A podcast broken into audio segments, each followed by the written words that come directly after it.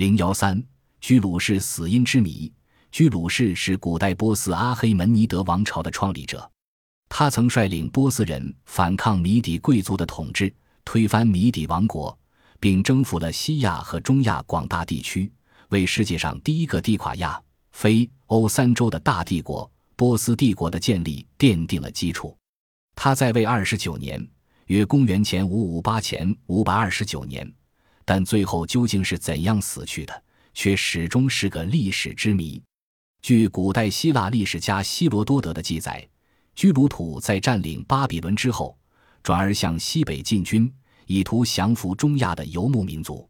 他率军渡过阿拉克斯水、金要沙水，同马萨格泰部落交战。波斯人最初取得重大胜利，马萨格泰女王托米利斯的儿子被俘后自杀身亡。但马萨格泰人是一个勇武善战的民族。托米利斯集合自己所有的军队，诱敌深入，使波斯军遭到惨败。希罗多德说：“这是蛮人，非希腊人所进行的最激烈的一次战争。波斯军队大部分战死，据鲁土本人也战死在疆场。战斗结束后，托米利斯为报子仇，用吉囊盛满人血，然后在波斯阵亡者的尸体中间倒找居鲁士的尸体，将其手机割下，放在他那只盛血的革囊里，愤然地说。”把你的头用血泡起来，让你饮个痛快吧。希罗多德认为，关于居鲁士之死的种种说法中，此说最为可信。后来的多数古典作家，如斯特拉波、阿里安等，大抵都持此说。除希罗多德所最信的这一说法之外，古代还有其他一些有关居鲁土之死的不同的说法。一种说法也认为，居鲁土是在战斗中阵亡的。但与其作战的对方不是马萨格泰人，更谈不上居鲁土的头颅被马萨格泰女王浸在血中一事。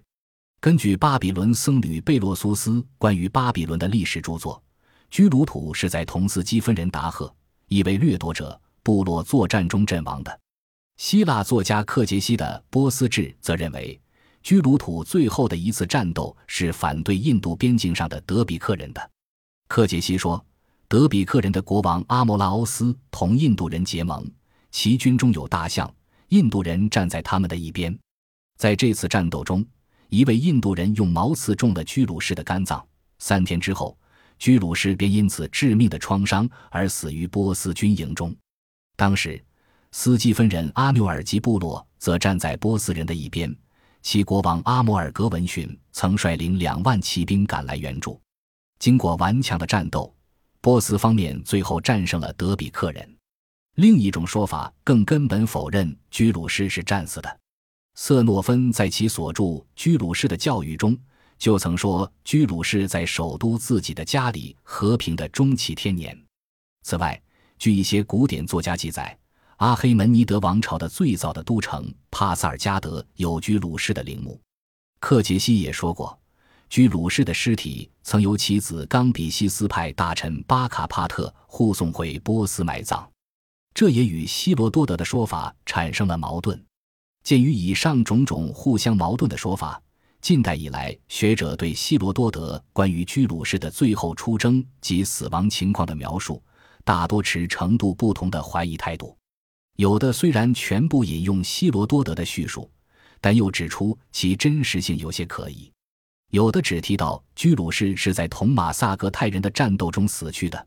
对于马萨格泰女王将居鲁士的首级浸在血中一事，或者矢口不提，或者说它仅是希罗多德著作中保存下来的中亚西亚的一个传说。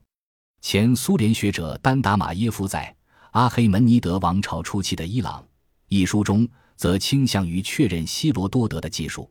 丹达马耶夫首先对贝洛苏斯和克杰西的说法提出质疑。他认为，贝洛苏斯是生活在公元前三世纪前半叶的人，而在其之前很久，达赫人已经取代了马萨格泰人在历史舞台上的地位。这就可以解释他为什么把居鲁士的敌人称作达赫人。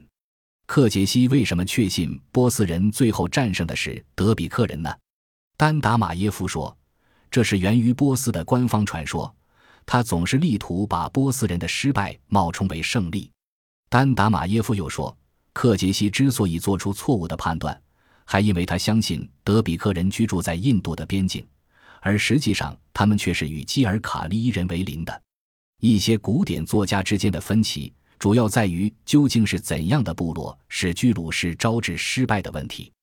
因此，也可以做出这样的解释：德比克人常常是马萨格泰部落的强大的同盟者，在克杰西的时代，他们的声誉远胜于马萨格泰人，故克杰西相信居鲁士是和德比克人作战的。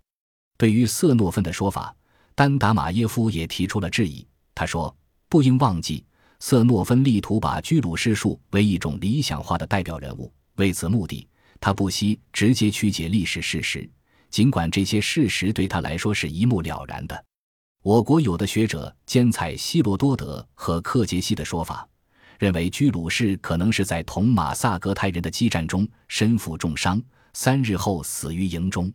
居鲁土究竟是战死疆场，亦或是和平的终其天年？